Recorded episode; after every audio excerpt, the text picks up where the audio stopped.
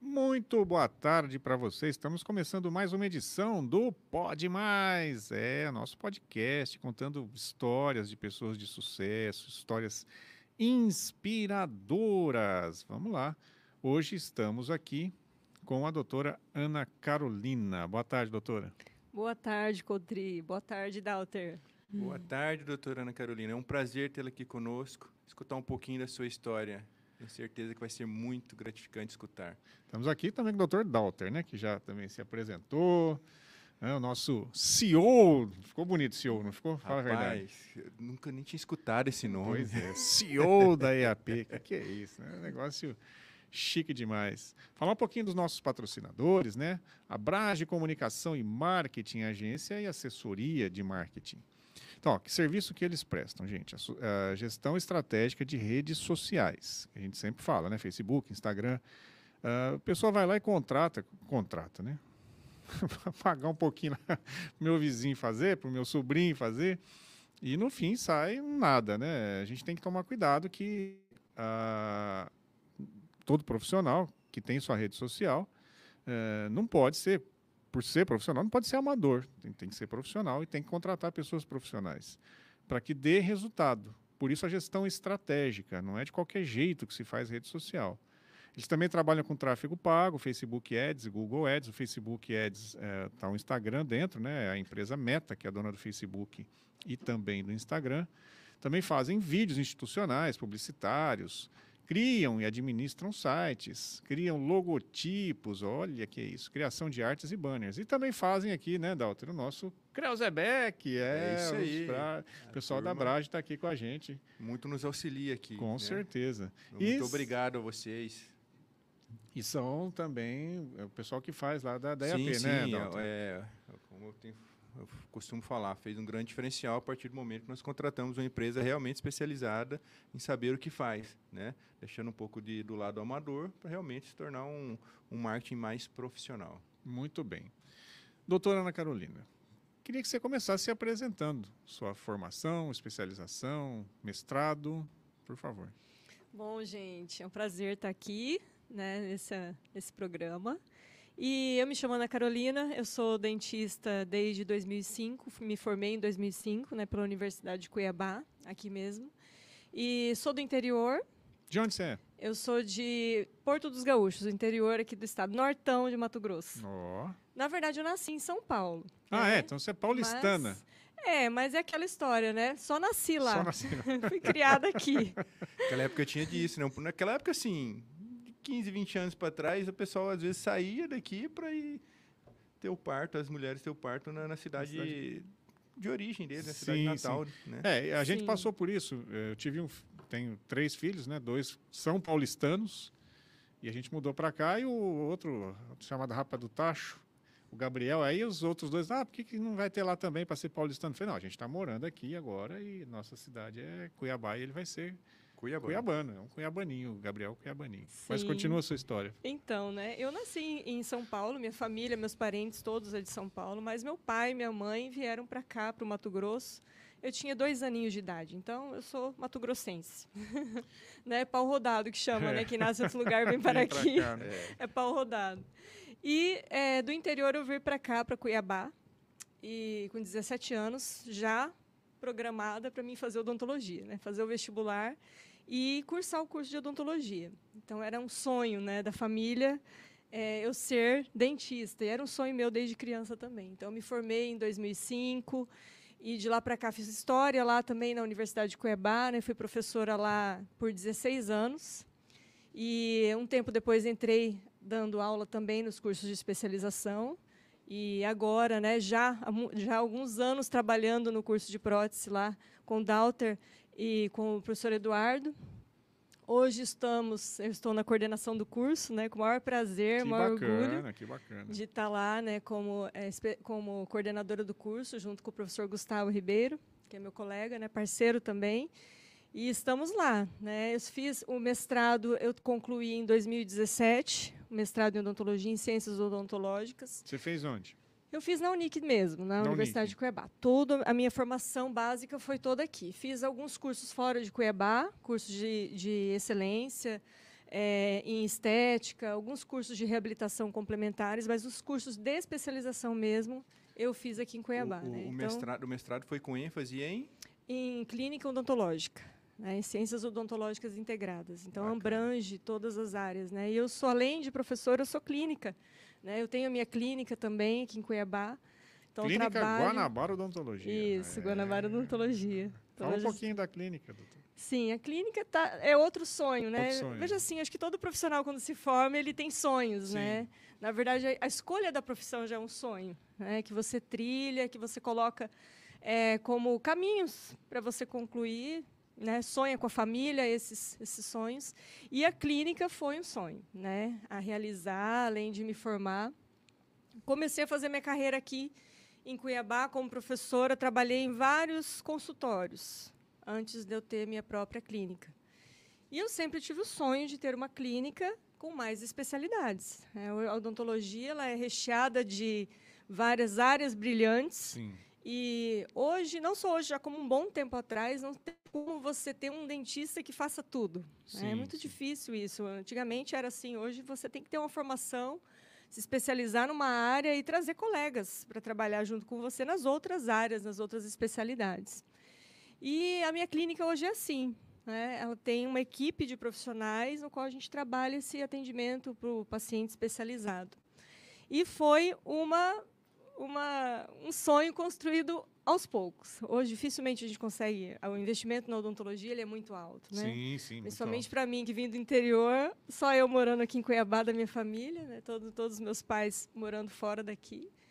E nós fizemos, é, aos poucos, fomos construindo, né? pegamos, compramos um lugar e fazemos, é aqui que vai ser.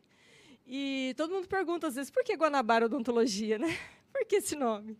Primeiro, porque a clínica é no bairro Jardim Guanabara, um bairro central aqui de Cuiabá. Pronto. E na época eu sonhei tantas coisas e nunca pensei no nome para a clínica. Sim, sim. E eu tinha que abrir a empresa e eu precisava do nome fantasia. E E, acabou foi. ficando, né? Acabou ficando esse nome.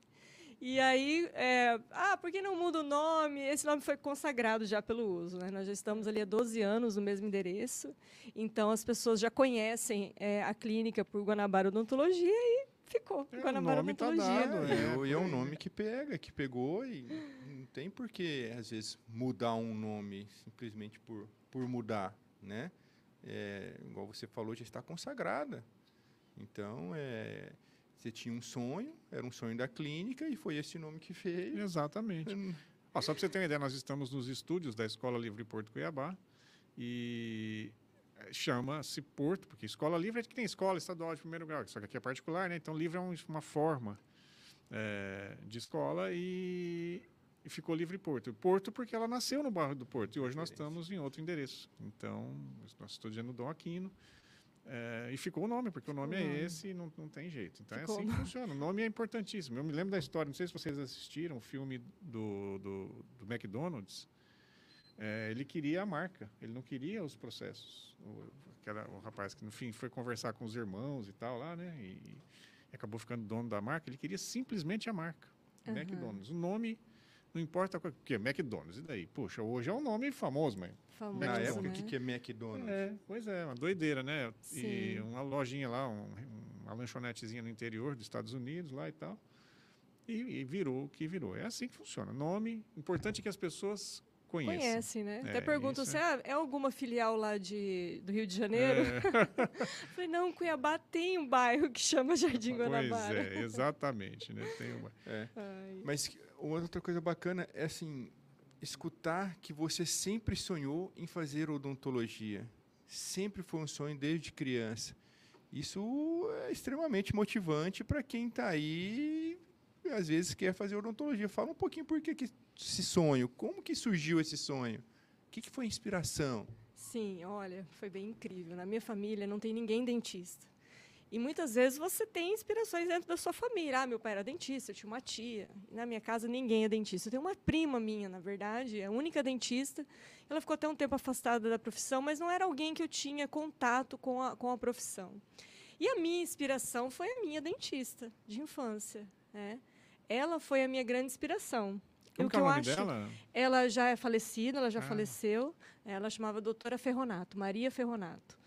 E lá no interior de Porto dos Gaúchos, na cidade vizinha Juara, era o consultório dela. E a gente viajava para a cidade vizinha para ir ao dentista, né? meus pais para levar a gente ao dentista. E eu vejo quanto que as experiências tocam, tanto positivas quanto negativas. As pessoas vêm no nosso consultório, né, os pacientes, ah, eu tenho uma experiência muito ruim com o dentista, por conta disso, os traumas, né, que isso é muito importante, a nossa mudança de foco. E eu tive uma experiência maravilhosa de lembrar, até hoje, o cheirinho do consultório, como que ela conversava comigo, né? Ela era alemoa, e a gente tem aquilo no consultório, quando você senta na cadeira do dentista, né? Ele fala, quer cuspir ou gospe, É, né? É. E levanta para você ir para a cuspideira. E ela falava assim, cuspa, cuspa. Até o jeitinho dela falar, eu lembro até hoje. E como essas experiências marcam, né? Então, o Sim. cheirinho, como ela pegava na minha boca, com a luva. Então, foram sensações que foram me acompanhando. Então, eu achava o máximo aquele consultório. Eu achava o máximo as coisas dele. Não era nada muito chique na época. Era um consultório simples. Sim. E eu amava aquilo. Eu falava, nossa, eu quero ser dentista. E eu sempre gostei de coisinhas pequenas, de ter as coisinhas pequenas, mexer com as coisas pequenas. Então, eu já brincava de dentista quando era criança. E também ali- a- associando aí a professora, né? Não chegou a tirar nenhum dente de professora. boneca, não, né? Não, não cheguei a tirar dente de boneca. É, vai que, né? Vai que. Ué. Ai, mas brincava ali, dava aula para os meus ursinhos, né? Então, foram as duas áreas que, que me pegaram desde criança. Né? Então, eu tive, eu tive essa boa experiência de, de crescer já sonhando uma coisa e até hoje eu não me vejo fazendo mais nada, né? Você Só fala? isso mesmo. Pode falar. Escutando ela falando assim, eu lembro também do meu odontopediatra, chamado Tio Júnior. Cara, era muito legal ir lá. E o assim, nome pô, é ótimo, já começa daí, né? Tio Júnior. né? Júnior é, Júnior E é assim, nome e- sensacional. E, e a experiência, tipo, a gente ia, ficava esperando, só que como demorava o atendimento, olha como que era. Ele levava a gente para a sala de gesso, pegava aquelas eh, forminhas de gesso e a gente manipulava o gesso para fazer o bonequinho ali, fazia um, uma girafa, fazia um leão, fazia Olha. alguma coisa. Isso aí realmente também na, na minha época marcou muito.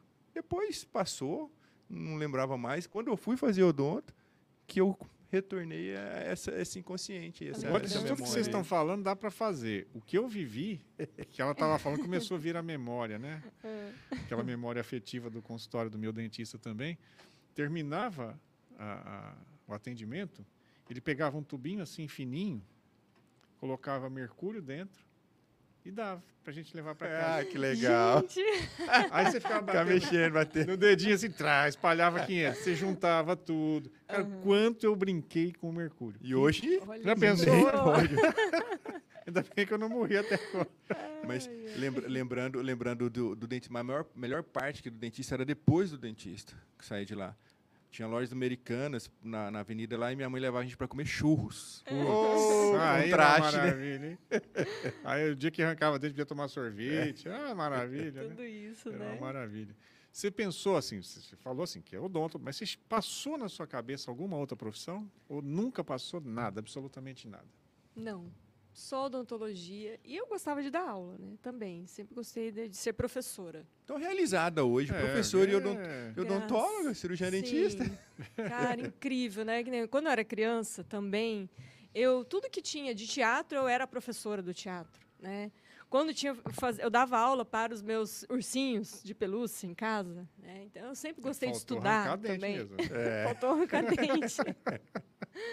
Eu sempre gostei muito de estudar, né? Então, eu acabei gostando mesmo dessa área. E, assim, não me via fazendo outra coisa. Sempre quis ser, é o que eu sou hoje. Tem, E foi assim, volta. teve dificuldade? Você falou que você saiu de lá sozinha, né? Veio para cá com 17 anos. Como é que foi essa experiência de sair? Quantos habitantes tem lá?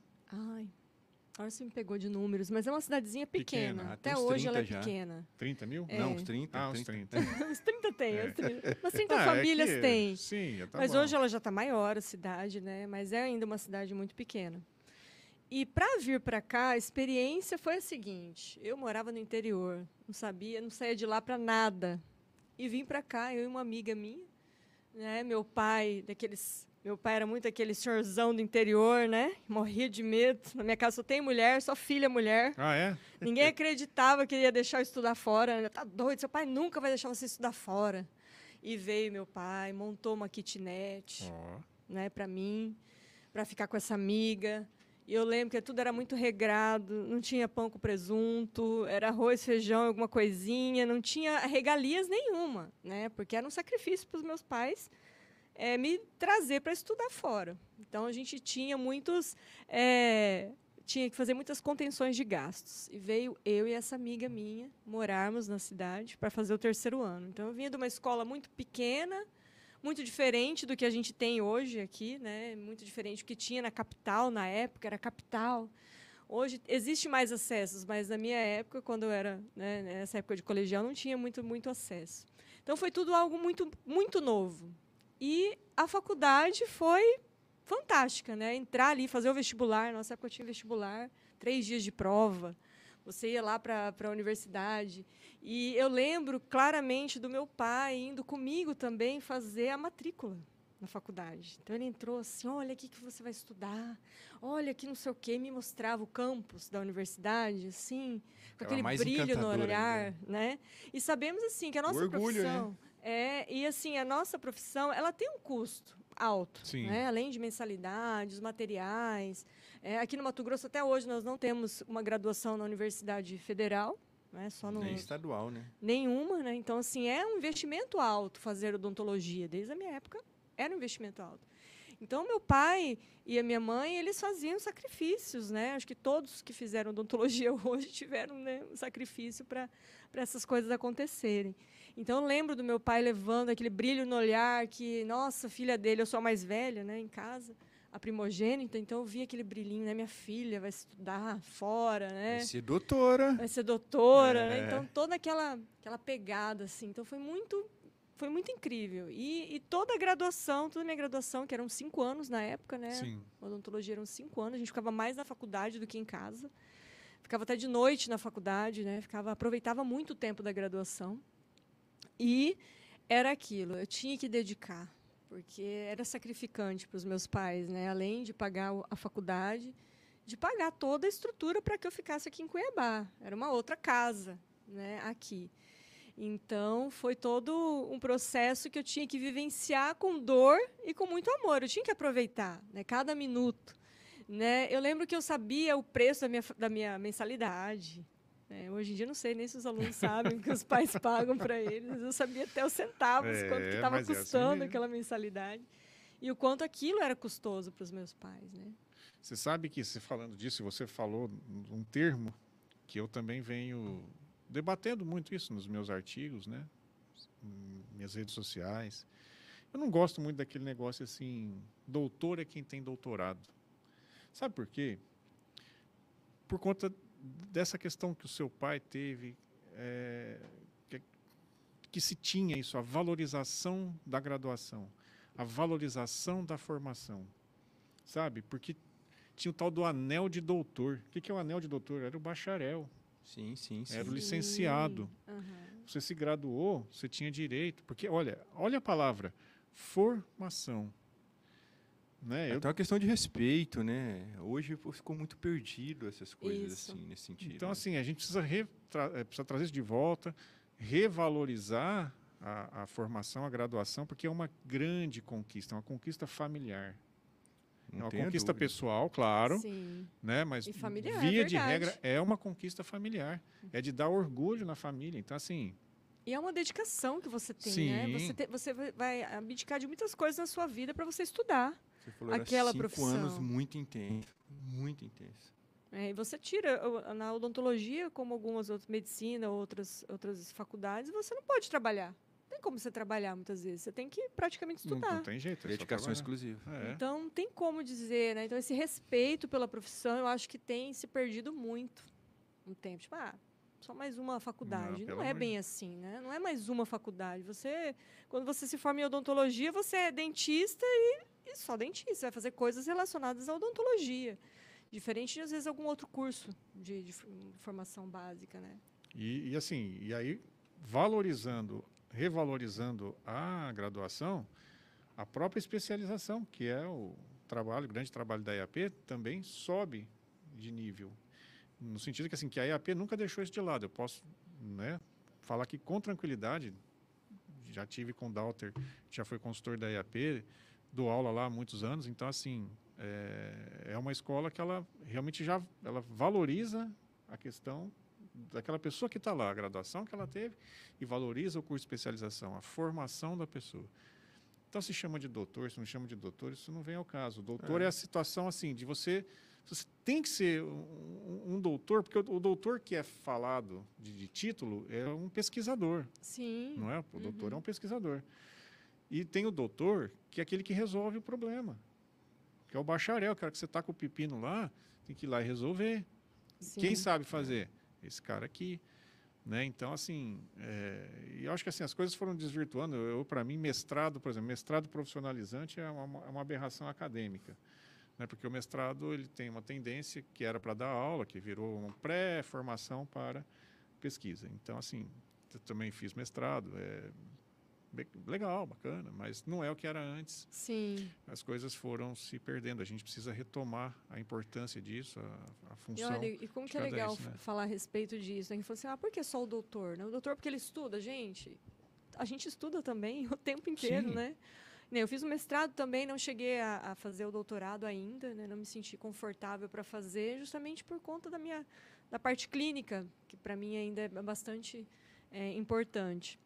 Mas o dentista clínico, seja ele professor como nós de especializações, especializações ou não, a gente tem que estudar o tempo todo, Tem que ser bom. não é? Você se Você- propõe a você- fazer, Você se formou, você precisa ter uma especialidade. Não Sim. tem como, não existe como graduar-se e não ter uma especialidade. Você tem que seguir um caminho, né?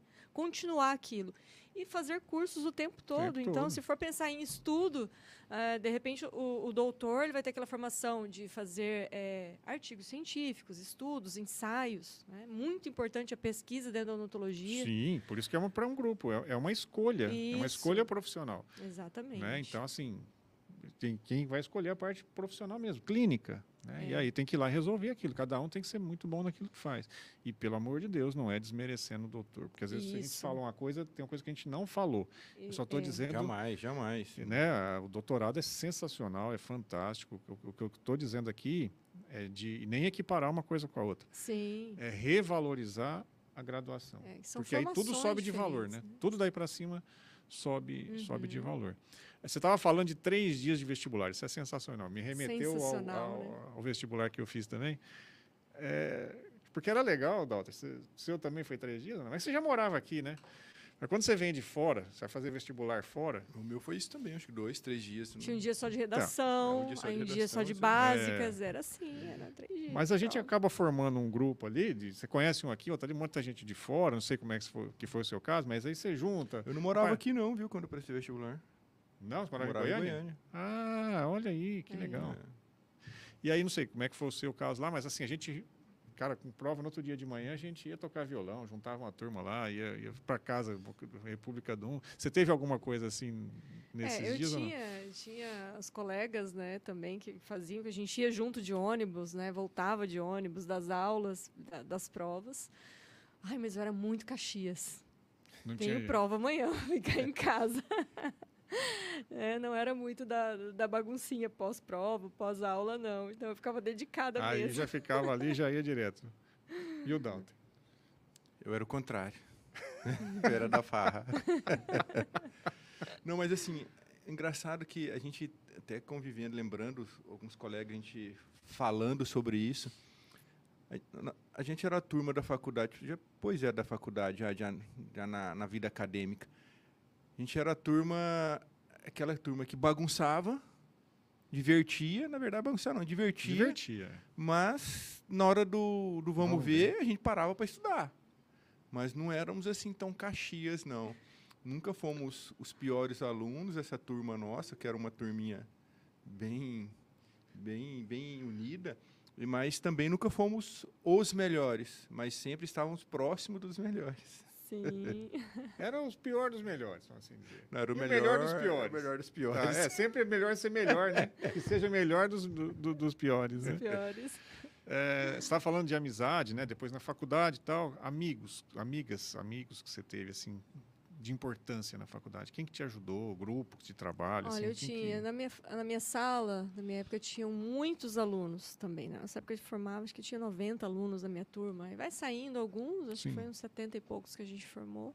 E ti- sempre tem aquelas panelinhas, né? Um grupo aqui, outro grupo ali. Eu tive uma experiência ruim com a faculdade, com relação às amizades. Por quê? Porque eu inventei de ser presidente da comissão de formatura. Vai, tá vendo? Quem mandou? O que, que aconteceu? No período da faculdade, como não- meus pais não moravam aqui, eu arrumei um trabalho de cerimonial. Então, eu fazia recepção de festa, formatura, até para me pagar a minha formatura, para me pagar a viagem, essas coisas. Eu gosto sempre, não, eu quero ter meu dinheirinho também, né? Então, eu trabalhava como ce- com cerimonial. Então, um cerimonial muito famoso aqui de Cuiabá, o cerimonial da Isis Dorileu. Fantástico, participou da minha vida toda. Inclusive, me deu de, eh, de presente de casamento o cerimonial do meu casamento. Olha, que é isso. Porque eu fiquei praticamente a formatura toda trabalhando com ela, né? E meu, meu, meu marido também, que na época a gente namorava. Então a gente trabalhava à noite. Então, como eu conhecia muito de festa de formatura, eu falei, não, eu vou ter que tomar conta da festa de formatura, da minha festa de formatura, né? E sabem que presidente de comissão de formaturas tem aqueles que amam e aqueles que odeiam. Sempre, não tem jeito. Então dava muita briga por conta disso. Então era um pouquinho tenso essa parte. Mas eu tinha o meu grupinho maior, né? Tinha uma amiga minha, a Adriane, é, que ela passava para minha casa para me levar para a faculdade.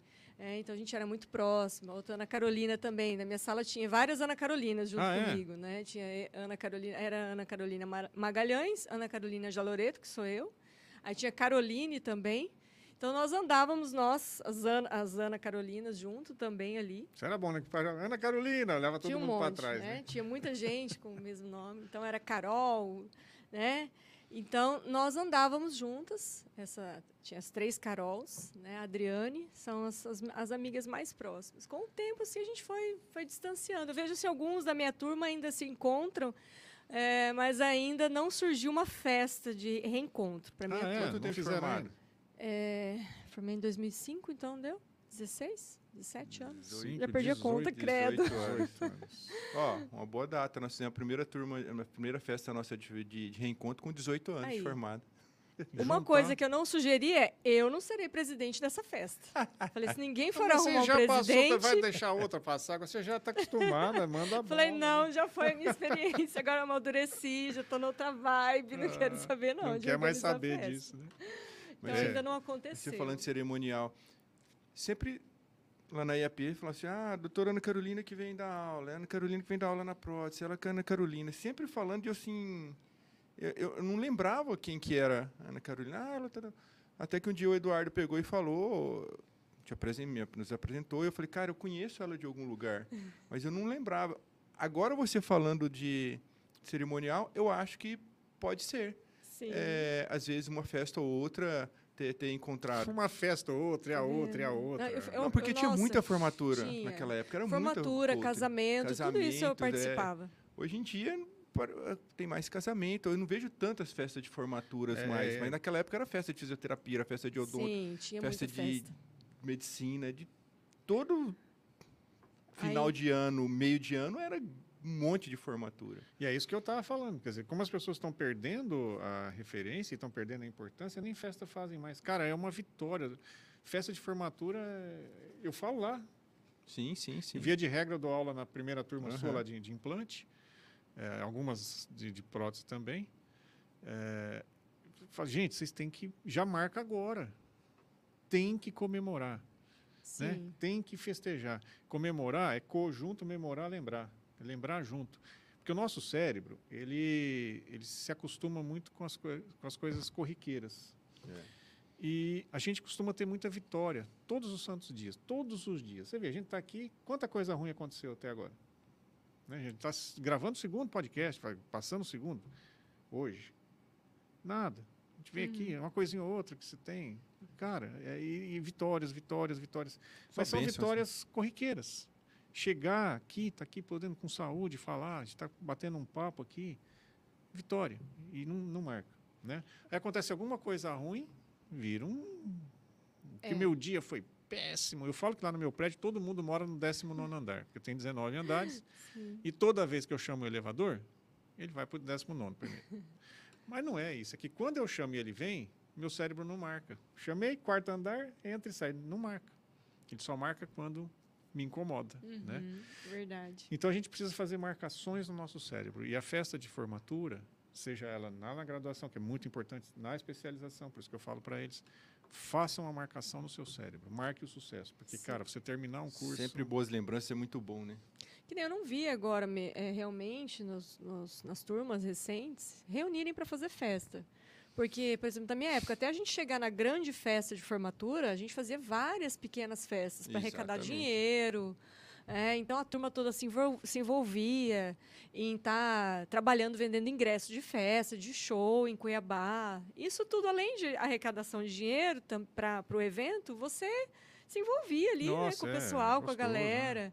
Era então, muito bom. é- era uma efetividade maior. Eu vejo que até isso, parece que o tempo que a gente está agora, as pessoas estão mais distantes uma das outras, muito distantes. Eu vejo até os colegas de profissão É, mesmo. Eu, eu acho que começou a resgatar isso aí.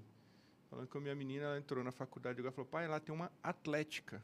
Hum, é então verdade. agora tem uma atlética que cuida de tudo, dos jogos, da- das festas, de tudo. Falou, ah, que bacana, né? Tomara que, que seja contínuo, né? É, precisa, Sim. precisa, precisa. Que o ambiente da faculdade, da graduação, parece que as pessoas. Antes a gente tinha aquele sonho, não, eu tenho que me formar, eu tenho que fazer uma faculdade, né?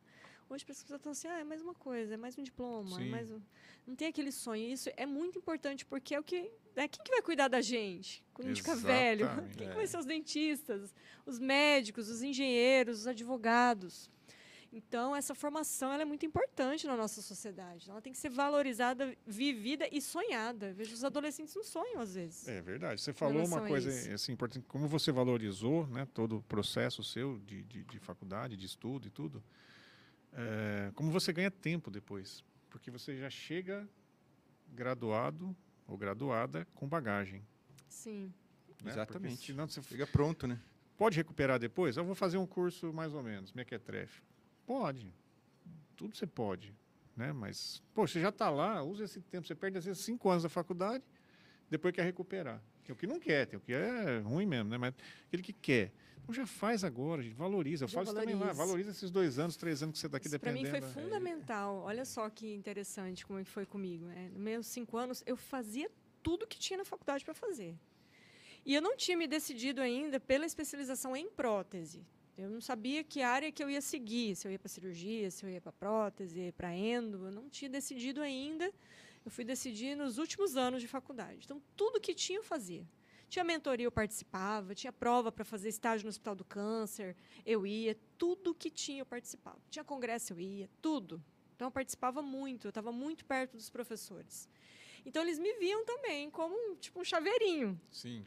Tanto é que eu lembro, quando se fosse hoje, é, na época, acho que terceiro para o quarto ano, eu tive convites, porque eu acho que muito legal da, da faculdade, da graduação, pela experiência que eu tive aqui na Unic, que formam-se professores dos alunos. Né? Vocês viram, Sandro, outros colegas que se formaram ali e se tornaram professores. E eu também fui assim. Então, eu tive professores que me ensinaram muito, né, enquanto eu era aluna. E tinha aquela hora, você não quer seguir por exemplo, lembro do professor, professor Vinícius, professor eh, me chamou uma vez, você não quer seguir para a área cirúrgica? Né? Você não quer atender, né? Você é boa aluna e tudo. Ah, estou decidindo ainda. E acabei indo para a prótese. né? A prótese ela foi questão assim de amor e ódio na minha vida. Né? Eu falo Ah, isso é? para todos os alunos. Opa, conta isso que isso é... É, Quero saber essa parte do ódio. Eu quero saber essa parte do ódio. ódio. Isso é uma coisa inerente, não é? Prótese dentária, falou em prótese, não dá arrepia. Né, os alunos já arrepiam na faculdade, porque é a área mais complexa da odontologia, eu acredito que seja a prótese. É a etapa final, a reabilitação dentro do que a gente aprende. Então, a prótese dentária ela é mais difícil, é a última etapa, ela não é fácil de se aprender. E para mim também não foi nada fácil. Eu tenho que falar, meu Deus, eu tenho que passar por isso aqui. Né? E a gente e exige muita destreza manual. Odontologia, a gente, nós somos artistas, gente. É mão, é técnica.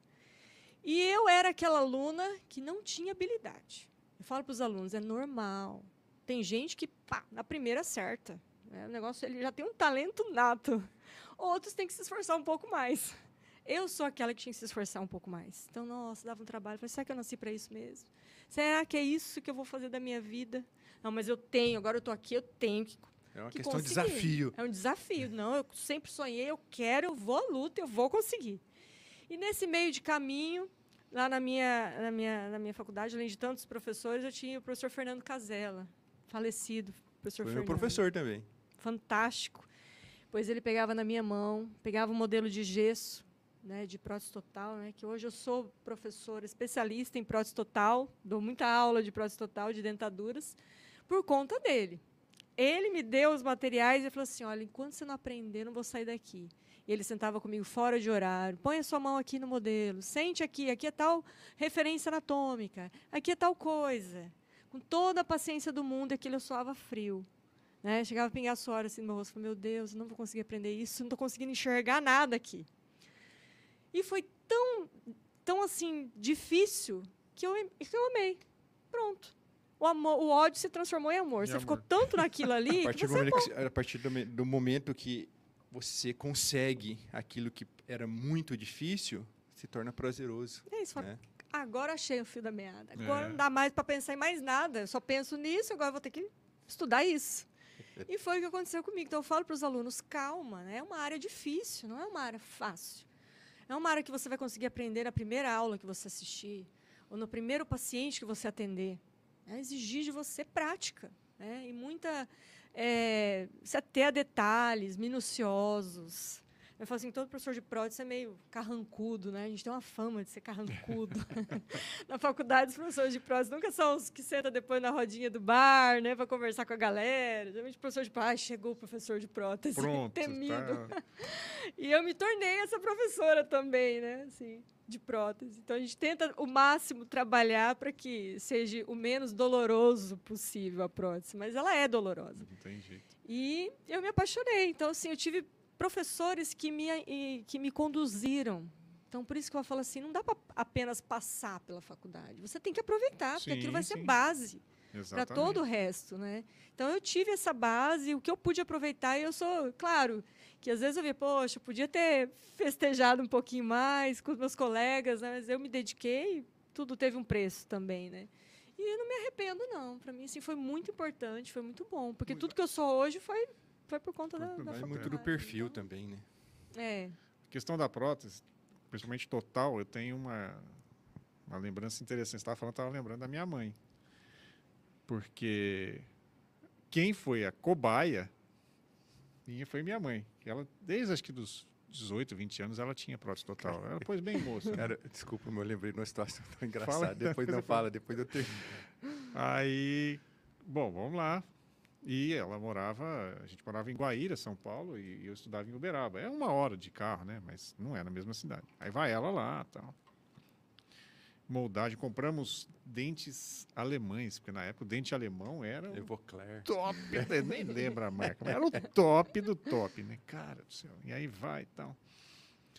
Vem a prótese pronta para provar, para instalar. Rapaz, o trem, você colocava lá assim, tudo fora do lugar. Falei, mas não é possível. E mexe aqui, desgasta ali. E... Em suma, Os alemães viraram. o protético trocou a prótese. oh, meu Deus. Não era dela. Ah, Teve que fazer Oh, tudo de novo, tanto eu quanto alguém. Meu qual Deus. ele, Sim, ele fazer trocou. tudo de novo, Mas né? conta a sua. Cara, eu lembro um, um colega nosso da época de, de graduação.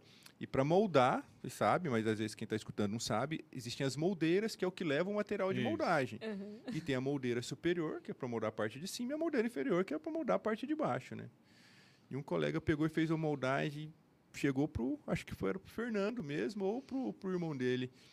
É, e falou, professor, agora eu tô orgulhoso de mim, olha a minha moldagem. E realmente a moldagem ele falou, "S- ficou boa. Só que você só trocou a moldeira. Você moldou a, super- a inferior com a superior. Meu Deus, mas como é que ele conseguiu Ele isso? falou, nunca, professor, o senhor está enganado. Aí ele foi lá e pegou o jogo de moldeira, ele mostrou, e no meio, né, a parte superior tem a parte do palato. É, então. Falou, isso aqui é pra língua, professor. Isso aqui é pra me moldar a língua. Meu Deus do céu. Cara. Porque, assim, eu vou, eu vou falar, fazer uma, falar uma besteira que eu já fiz, isso mas é assim, eu já moldei superior por facilidade, para evitar cair com moldeira inferior. Agora, inferior com a superior, aí, aí o cara é campeão. Você Ah, vê é que as muito pérolas engraçado. da faculdade sempre é alguma coisa de prótese. Tem na né? prótese. Tá vendo? né? Mas sempre na prótese, né? Não tem, ou algo relacionado a ela. É. Gesso, odontológico, essas coisas. Eu lembro na, na faculdade, essas minhas amigas, é, a Adriane, a mãe dela é dentista também, maravilhosa, doutora. É, nós sentávamos lá no consultório da mãe dela para fazer as, as tarefas de prótese. E os gessos que a gente tinha que vazar, tinha que Lembrei moldar um outro e vazar o gesso. E o gesso não podia dar bolha de jeito nenhum. Então, a gente vai lá, vazava o gesso, sentava lá, ficava, temos que esperar duas horas e meia para abrir o modelo para ver se não tinha bolha lá dentro. Aí todo mundo sentava com aquelas caras, meu Deus, e agora? Suspense. Aí abria, a hora que tirava a moldeira, bolha. E a gente moldar de novo, fazer todo o trabalho de novo. Então, assim, tudo que a gente, de suor que existe dentro de uma faculdade era disciplina de prótese. Do gesso, falando, na aula de moldagem, uma outra colega moldou, só que em vez de colocar o ginato, ela colocou gesso. Oxa Meu. Deus. O gesso começava a escorrer e de repente começou e começou a derramar para tirar aquilo ali. Para tirar, que na hora que o Meu Deus. professor viu, falou: vocês estão de brincadeira. Moldou Mas não vai falar que era um gesso tipo 4, não, né? Ah, Porque não aí, aí, o aí gesso, não, mas- pega, né? Moldou com gesso, cara. Então, são pérolas. Eu já tinha visto restauração com gesso, agora moldagem com gesso, aí, aí é campeão. Ah, então, É. quem não tem, que dentista que não tem história para contar de É prótese verdade. dentária, né? Não tem jeito. Ah, o melhor professor que você teve, assim, que sua referência na faculdade? Ah, eu acho que foi o professor Fernando Casella. Foi ele. Todos, teve muitos bons, é, mas o professor Fernando, ele era Um amor, né? Era um amor de pessoa. Carinho, a paciência. E assim, olha que é algo incrível. Eu falo assim, tem coisas que acho que é de Deus. Porque eu lembro, poucos meses antes dele falecer, meses não, porque eu já, a gente já era professor, antes, que eu estava na graduação ainda, já estava começando a dar aula. Ele me entregou o pendrive dele de aulas. Ele já tinha passado algumas aulas para mim, né? como eu falei, eles eu tive professores, mestres que me treinaram. O professor Eduardo Eugênio também me treinou para ser professora junto com ele, né? Então, eh, ele me entregou o pendrive e falou assim: Olha, eu vou te dar aqui. isso." Não, eu vou tirar uma cópia, já eu te entrego o pendrive, professor. Te... Não, fica com ele, porque é você que vai dar essas aulas mesmo. E ele faleceu. Quem que deu as aulas dele a partir de então? Você. Eu comecei a dar as aulas dele. Então, assim, sabe aquela entrega de falar assim: vou formar alguém. né? Eu, eu- eu me sentia filha dele. É, tanto dos outros professores, né? Eu me senti sempre filha deles. E isso é muito marcante, porque nós, professores, nós, nós temos que olhar os nossos alunos assim, como filhos, né? Ensinar o caminho. Eu acho que é isso. Eu não sei, antes tinha aquela história assim, que ai, o professor às vezes não fala tudo que. não fala o pulo do gato, porque você é concorrente dele. Tinha umas conversinhas assim. Então não vai ser professor. Eu, exato, porque eu nunca vi isso. E eu nunca tive isso. Acho que os- as grandes, as melhores pessoas são aquelas que compartilham. Com certeza. né? Se você compartilha o conhecimento, você vai ter muito mais conhecimento. É uma questão de da natureza te entregar, uma coisa assim de Deus mesmo te devolver aquilo. É, do- entre tantos professores, por exemplo, até da minha clínica, quando eu construí meu consultório, eu tive professores que foram lá.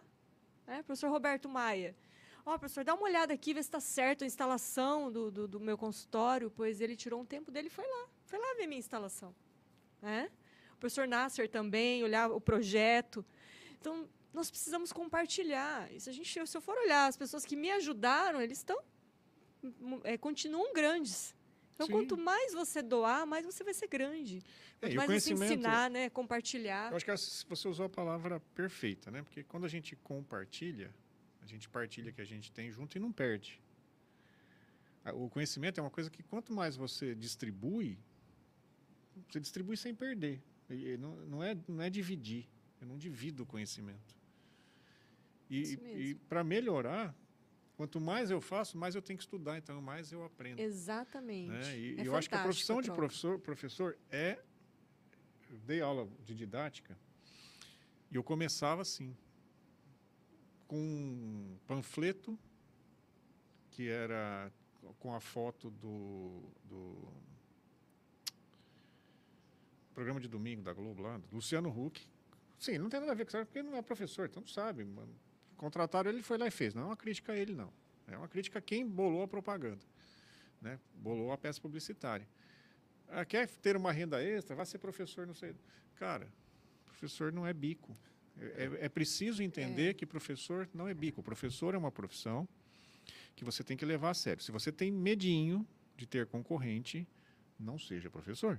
É, não. né? Porque você vai gerar, sim, concorrência, mas a concorrência ela faz bem e ela é parte do processo. E, e você escolheu ser professor, você, é, é teu papel ensinar tudo que você sabe, tudo que você pode. Não é que tudo que você sabe, tudo que cabe dentro daquele elemento, daquele contexto. Né? Porque tem coisa também que está além. Te- tem cursos né, de vários níveis. Quando eu falo tudo, dá a impressão que você tem que pegar toda a sua bagagem de, de 30, 40 anos de profissão e passar em seis meses. Não acontece, não é possível. Mas tudo que cabe dentro ali, que está previsto, você tem que fazer da melhor maneira possível. Sim, eu vejo assim, mas essa compartilhação de, esse compartilhamento de conhecimento, até entre colegas, eu acho que a gente precisa estabelecer isso, porque quanto mais, quanto melhores todos nos tornarmos, melhor vai ser a nossa profissão. É, é ruim eu ter às vezes um colega concorrente, que esse termo até é ruim, né? É, parece que nós estamos assim, vendendo roupa, né? Não sei, é diferente você atender um paciente. Se ele for tão bom quanto eu, nós vamos trabalhar para uma odontologia melhor. Se eu estiver concorrendo com um colega que às vezes não é tão bom, ou né, faz algumas coisas, o preço dele não vai equiparar muito ao meu, nós vamos ter uma, uma eu acredito assim, que a odontologia ela fica desqualificada. Então, se todos forem bons, é melhor. Eu não sei se vocês têm o- o- os números. É, eu tô, não tenho. Eu não tenho, eu tenho de nú- números ah, antigos, né? Ah, na década de 90, a gente tinha em torno de 6% da população que frequentava o dentista particular. Chegou a 20, uma vez na vida pelo menos. Então, é, é, a gente precisa começar a ler esses números, né? Ler esses números. Quem que é o nosso maior concorrente? Apple, CVC, Casa Bahia, Chevrolet. concessionária. Tá vendo? Não é isso? É Eles isso. são os maiores hoje. Não, Porque o nosso dinheiro é um colega, só. gente. Nosso colega é Então parceiro. a gente primeiro precisa gerar mercado. Né? Quanto mais mercado a gente tiver, vem tudo nessa linha, ao encontro do que você estava É. dizendo. Então, se a gente melhora, se a gente trabalha junto, se a gente cria o ambiente de mercado, eu tenho que, não tem problema falar nisso, não, é um ambiente de mercado, mesmo, porque é o dinheiro que vai de um e vai para o outro. Né? Então, é, que venha para a odontologia, que venha para o meu negócio. A gente tem que se valorizar como profissional, todos. Né? E brigar com o concorrente real, que não é o colega. Não é o colega, Realmente. não é o colega. Às vezes o paciente, ah, não sei se eu vou investir no meu sorriso É. ou na minha saúde bucal, porque a gente escuta isso no consultório. Sim, Doutora, vai ficar tudo isso, mas eu tenho que reformar minha casa. é, então. É, mas e o meu carro? Eu estou comprando um carro. Então, são os valores. Então, assim, nós todos, como, como dentistas, cada um no seu lugar, né? um é professor, o outro trabalha com uma coisa, tantas áreas, nós temos que, juntos, sermos mais unidos com relação a isso e compartilhar. Acho que o conhecimento Para que tem as que ser pessoas realmente deem valor no tratamento, e depois dê valor em cada um. Isso, né, para que a gente tenha uma odontologia de respeito, uma odontologia que tenha um preço né, valorizado, que ela seja Isso. valorizada. Né? Exatamente. EAP, por que, que você escolheu a EAP para ser Bom, professora EAP, primeiro tradição. Ela é, o, ela é tradicional em Cuiabá, ela tem nome, ela tem história em Cuiabá. E quando eu fui convidada para dar aula como professora convidada, de cara eu já amei o ambiente. Todos os colaboradores estão em um lugar que você se sente em casa, familiar, que os alunos se sentem à vontade também. A gente tem uma troca de experiência muito gratificante e confortável, porque a gente tem que pensar o seguinte: eu tenho que pensar como dentista, é, aonde que é? Eu estou colocando o meu nome. né? Então, falar que eu sou professora da IAP é um orgulho para mim hoje. Você estar hoje fidedigna é, no curso ali, trabalhando como coordenadora, então, muito mais. Então, a gente coloca o nosso nome. E a IAP, para mim, é isso, é tradicional em Cuiabá. São há quantos anos, tem nome, e isso traz para mim também grande prestígio profissional Sim, né, no meu dia a dia claro, clínico. verdade. Então, é fabuloso. Então, para mim, é história, tradição e família. Falando em formatura, tivemos uma de prótese agora esses dias. Foi? Tava rodando coisas na internet sobre isso. Sim. Foi, foi A turma do Eduardo. a turma, eu tô tentando lembrar, acho que a 10, né? A 10. Acho que a turma é. 10, Minha é. turma 11, É. a 10. É, então eu estava acompanhando, porque assim, tem uma, uma profissional lá que é minha cliente, é a? Patrícia Munhoz. Turma 9, turma 9. Turma Turma nove. 9. Ah, Doutora Patrícia Munhoz, né? Que, Sim, é dessa turma, é, Patrícia. Exatamente, ela Aham. colaborou agora, a gente estava acompanhando o trabalho dela como consultoria, é uma pessoa, uma profissional também excelente. Né, Então já deixo os parabéns para ela e para toda a turma, né? Que também falou, e aí, fazendo lá, estava lá, teve um evento, então Muito assim, dedicada. é muito, Uhum. muito importante isso. Marcou. É uma turma que está marcada. Eles vão sair de lá, estão saindo de lá, né, com essa, essa marca do sucesso. Sim. Né, com essa marca do sucesso. Isso é muito bom. Maravilha. Seu mestrado, é, você você passou por aquilo de. muita gente passa, né? Dificuldade com, o orientador, aquela coisa.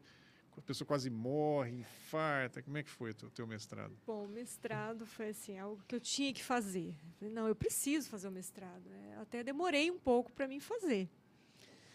Mas quando eu fiz o mestrado, qual a a coisa que eu mais assim achei ruim? Primeiro que você fica aquele tempo todo estudando uma única coisa. Isso para mim foi muito ruim. Por exemplo, você tem eh, o meu trabalho foi sobre reparo em cerâmicas. Então eu fiquei dedicando a esse assunto, a esse único assunto durante dois anos. Então chegou um momento que eu falei, gente, eu não aguento mais estudar isso. né? Fiz ensaios mecânicos, é, tive uns perrenguezinhos com meu orientador. Eu lembro quando eu fui apresentar a minha, a minha, a minha dissertação, foi online, tinha um professor de fora, dos Estados Unidos. Eu tive que arrumar toda, toda a área de apresentação. E eu sou muito perfeccionista, esse é meu defeito. Eu quero tudo muito perfeito e às vezes não vai acontecer. Eu lembro que ele olhava assim para minha cara e até ria, né? Porque não ia ficar perfeito. E então assim, eu sofri muito com essa questão, a tensão de estudar uma única coisa. Tanto é que quando eu terminei, que eu apresentei, eu falei, preciso fazer um curso. Eu preciso curtir o conhecimento, porque eu não aguento mais estudar essa mesma coisa. Eu preciso ver outra coisa dentro da área. Então é mas- massificante você ficar só estudando aquilo, estudando aquilo, aquele tema, aquele tema. Então isso para mim foi, foi a parte ruim do mestrado. É, e o lado bom é que, claro, me abriu assim grandes eh, oportunidades também, né? não só melhorar como professora, como também aprender mais a, a, a ser crítica com relação a trabalhos, né? a parte científica. Então, o que às vezes a graduação hoje não mostra muito, o mestrado e o doutorado, eu acredito que em todos, em todos os profissionais, eu acho importante para aprender a pesquisar. Né? Fazer uma pesquisa, ver o que está no estado da arte, o que a pesquisa está se falando a respeito de uma técnica ou outra. Então, isso foi muito importante, não só para ser professora, como para ser crítica com relação às técnicas que eu vou usar no meu paciente, Isso, no consultório. é preciso, né? É preciso ter essa criticidade, senão você acaba fazendo Isso. qualquer então, coisa que sai, você acaba entrando na onda e. a- ou o- só o que está sendo publicado na internet ou no É, Instagram, e a gente sabe que a gente ter precisa ter essa cuidado, base né? né, tem de cuidado, conhecimento. sim.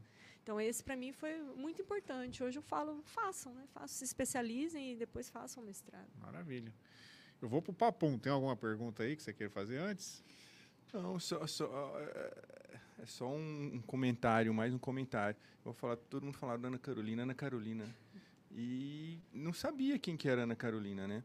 E até quando nós resolvemos falar, ó, vamos fazer parte da IAP, vem para fazer, é, foi uma, uma, uma surpresa para mim. É, ela, ela me respondeu da seguinte forma, vamos, mas eu preciso entender melhor.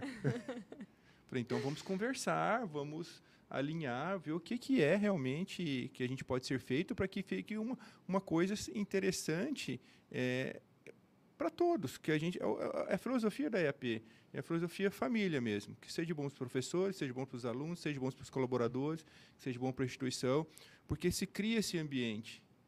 E aí, no primeiro momento, na primeira conversa que tivemos, eu falei, ah, vai dar certo. E aí depois ela falou, ah, mas eu preciso falar com outros colegas e tal. Eu falei, vamos falar, conversa com outros colegas. E quando conversou, eu falei, pode ficar, eu, eu já tinha na minha cabeça, já deu certo. Eu até, eu falei, fique tranquilo, vamos, vamos marcar uma reunião para tal dia e vamos ver como vai ser. e tinha algumas assim expectativas e tal. E eu acho que nessa reunião já foi pegou foi tudo superado, foi é, tudo alinhado, muito muito fluiu muito naturalmente. Por quê? Pessoas competentes é, sabem o que quer, é mais fácil de é lidar. mais fácil, é verdade. Então, é, isso foi, foi, foi interessante quando você falou, ah, vamos, eu quero entender melhor. Então, realmente, é a preocupação de não só ir lá dar aula, a É. responsabilidade que ela teria a partir daquele momento de ser coordenadora de uma turma também de especialização. É uma responsabilidade grande, Sim, né? sim, Organizar sim. um curso. Sim, mas eh, eu tenho mesmo. certeza, já começou a especialidade, já começou o curso e eu, eu não tenho dúvida que vai ser um sucesso. Sim. Muito não bom. tenho dúvida.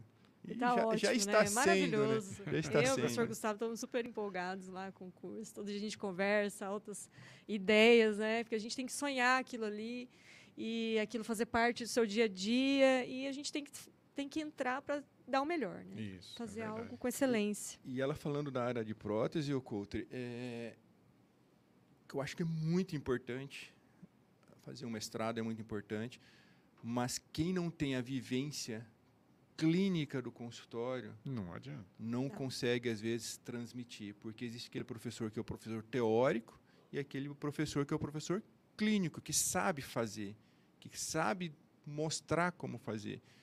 E eu vejo você sempre muito empolgado com o consultório, com a clínica, eh, e isso você transmite para os alunos. Uhum. Então, É, até, por exemplo, eu não indico ninguém sair da graduação e fazer mestrado.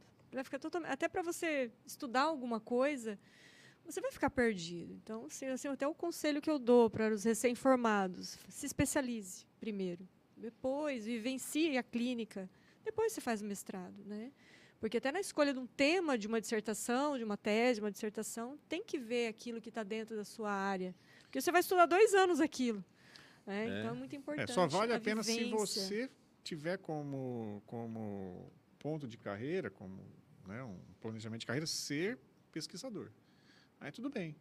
É. Porque você vai mestrado, mas você vai para a linha de pesquisa, você não É. vai para a clínica.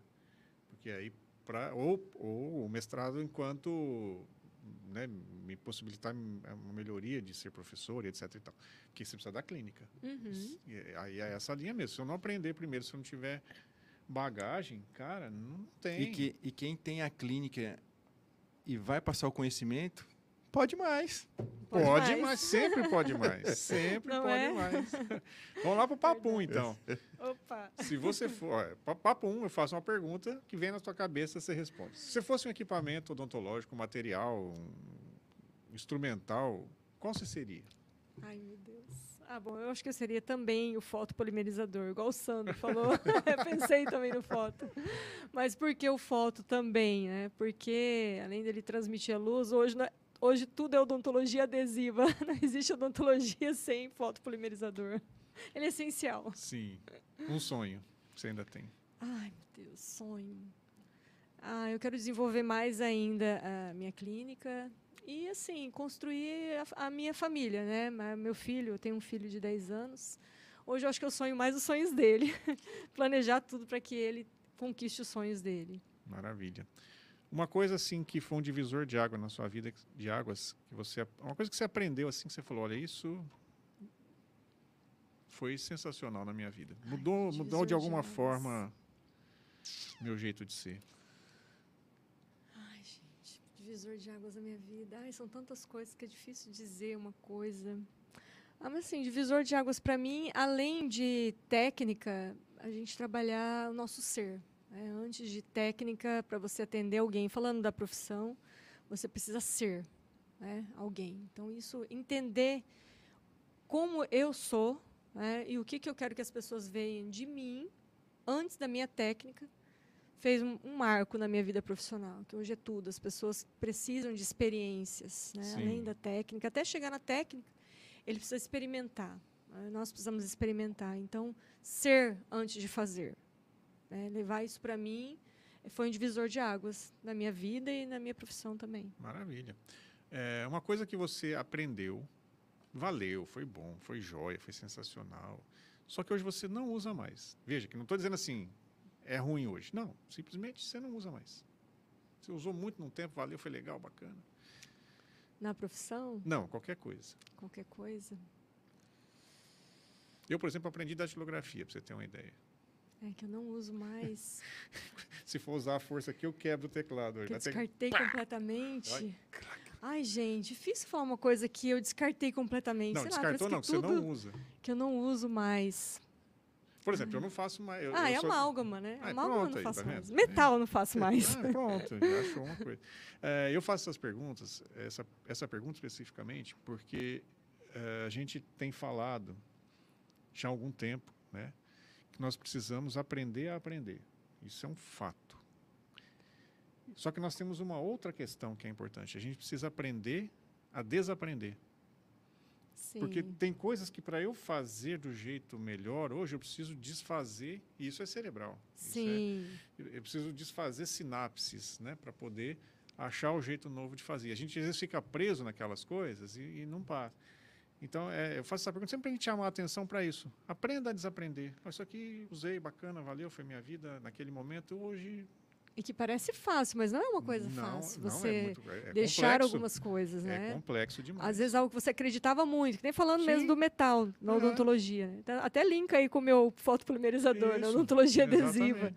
O, né, o ápice que a gente está tendo no estado da arte com relação a isso, né? A, aos sistemas adesivos, às cerâmicas, a metal free, em todas as esferas. Então, a evolução dos materiais. Então, a gente tem que evoluir junto com eles. Exatamente. E às vezes algo que era muito forte, você fala, não, isso aqui era muito bom, mas hoje a gente sabe que não é o melhor. Então, não é uma Pronto. coisa que você tem que Agora, para aquela época foi vida, legal, né? bacana. Era, era o que tinha. É. Necessário, né? Para hoje, era necessário. necessário. hoje Eu, já eu brinquei do, do, do, te- do teclado, mas é real. Eu, eu tive que desaprender e eu usei um tanto de máquina de escrever, não como trabalho, porque nunca fiz assim, mas é, fazia listas de coisas e tal, né? E se você, se eu aplicar a força que eu tinha lá Ó, aqui, eu arrebento tudo. Sim, Então totalmente diferente. Tem- é, é, mas- de linha, né? é. Aí pega aqui, vap, joga o computador pro chão, né? Primeiro terminou a linha, vap, manda o computador pro chão. A gente precisa desaprender. E, é E eu vejo uma- assim, as próximas gerações, eu acredito que isso vai ser um pouquinho mais fácil. né? Por exemplo, eu ainda estou na geração Y.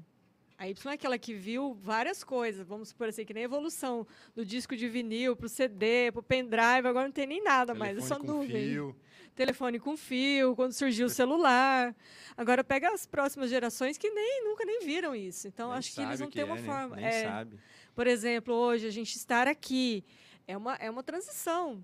É, Eu sou da época da transição, Sim. por exemplo, do celular, do marketing, da rede social, que a gente tem que ser. Então, todo mundo que é mais ou menos da minha, assim, da minha faixa etária para frente sofre um pouquinho mais com essa área. Para quem já entrou nessa linha, já cresceu nessa linha. né, Mas eu não sei se isso vai te animar ou não. Eu posso te dizer que não vai ser diferente.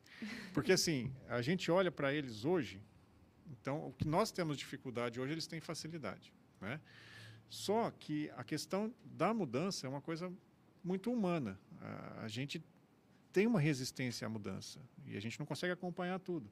Então, as coisas vão continuar mudando e vão chegar uma hora que eles não vão acompanhar as mudanças daquela época lá na frente, Sim. que vai ser a realidade e o presente deles. É a evolução, né? Por isso que assim, um eu, dia todo mundo vai ser tio. é, é. então assim, eu, eu me preocupo muito é, quando eu dou aula para o ensino médio, por exemplo, de, de trabalhar essas questões de mudança com eles, porque se a gente não se preparar, eles não vêm preparados para a mudança. É, que fique Sim, claro, eles verdade. estão preparados para o que tem hoje, que para nós é uma mudança, mas para Uhum. eles não. É.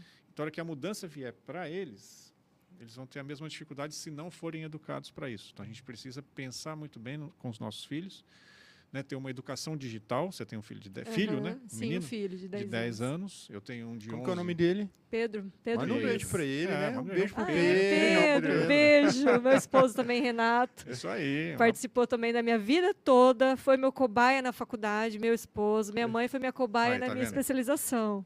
É, meu esposo, que era meu namorado na época, conhecido por todos da minha, do meu curso, né? Que a gente namorou praticamente a faculdade inteira. E foi para casar, eu tinha que terminar a faculdade. Então, foi isso, né? Tanto é que a, a gente fez o noivado na minha festa de formatura. Nós ficamos noivos. Que legal. Que era o que estava bacana. esperando para casar. Chique demais. Então, um abraço também aí pro meu esposo É Renato e meu filho Pedro Luiz. um filme. Um filme, pode ser uma série? Pode. Hoje é série, série, né? vou ter que mudar aqui, porque todo mundo Tem que quer mudar, série. né? Oh, meu É. Deus. The Chosen, Os Escolhidos. Muito bem. Um livro. A Bíblia é Bacana. o maior deles para mim. O que é trabalho para você? Trabalho para mim é missão de vida né? e conquista diária. Conquista diária. É isso aí. Queria que você deix- deixasse uma mensagem para quem quer entrar na Odonto ou para quem está e precisa se especializar, precisa estudar mais. Bem, é, o recado que eu dou é o seguinte, né? Odontologia é amor, como qualquer outra profissão. Se você quer cursar odontologia, você precisa amar. né? E às vezes esse amor vai vir com o tempo, mas é dedicação, né? é amor ao próximo, é buscar é, desenvolver a arte. Nós somos artistas, né? Para você que é dentista já, você é um artista. Nós somos artesãos. E é uma profissão maravilhosa que às vezes eu acho que vai demorar muito, muito, muito para a robótica conseguir substituir as nossas mãos. A gente já tem tecnologia grande na odontologia, mas ainda precisa muito das nossas mãos. Então eu acredito que é uma das profissões do futuro que ainda vai demorar muito para a robótica substituir completamente o ser humano. Então, se a gente dedicar-se a ela, eu acho que a gente vai ter muito chão pela frente. Então, vale a pena entrar e vale a pena buscar cada vez mais, porque também é uma profissão que o tempo todo você tem que estar aprendendo. O tempo todo muda, como nós estamos falando da tecnologia, o tempo todo tem uma coisa nova, tem algo que você tem que aprender. É, por exemplo, hoje, além da gente aprender a, a parte artesanal, a gente tem que aprender a desenhar no computador, né, com CAD-CAM, a usar, em vez de moldagem, fazer escaneamento.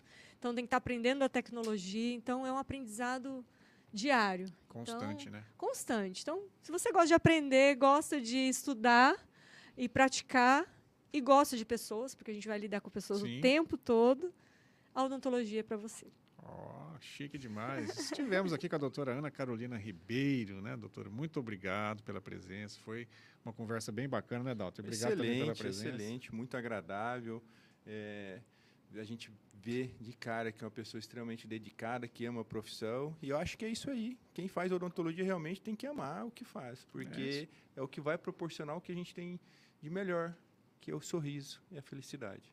E outra, até falo para todo mundo, a gente tem, acorda e dorme dentista. Você vai no shopping, você é dentista. Você vai passear onde você for, você é dentista. Né? Você carrega isso o tempo todo, né? Não a tem jeito, não tem como escapar. Não tem como escapar.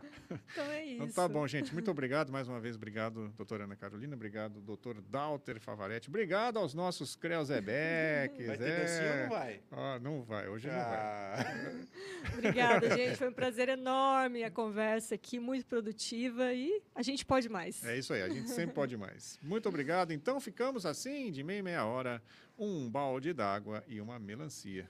Um abraço. tchau. tchau. tchau.